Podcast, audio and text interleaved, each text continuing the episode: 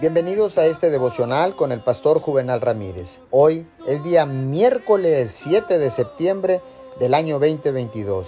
La palabra dice en Primera de Corintios 9:24, ¿no sabéis que los que corren en el estadio, todos a la verdad corren, pero uno solo se lleva el premio?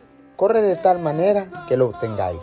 Déjeme compartirle que en ocasiones quiero hacer un poco de ejercicio para estar en forma y me pongo a limpiar el jardín o a reacomodar el garaje, pero encuentro algo que me canso inmediatamente.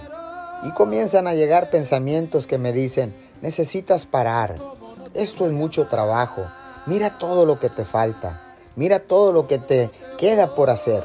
Le comparto, la verdadera batalla tiene lugar en nuestras mentes. Si me detengo en esos pensamientos y empiezo a pensar en cómo me siento y cuánto trabajo hay, y todo lo que me queda por hacer, me detendré. En cambio, dejo de mirar la distancia, la cantidad de trabajo y comienzo a decirme, puedo hacer esto un poquito más, un ratito más, otro ratito más. Y cuando estoy enfocado, sigo avanzando más allá del cansancio.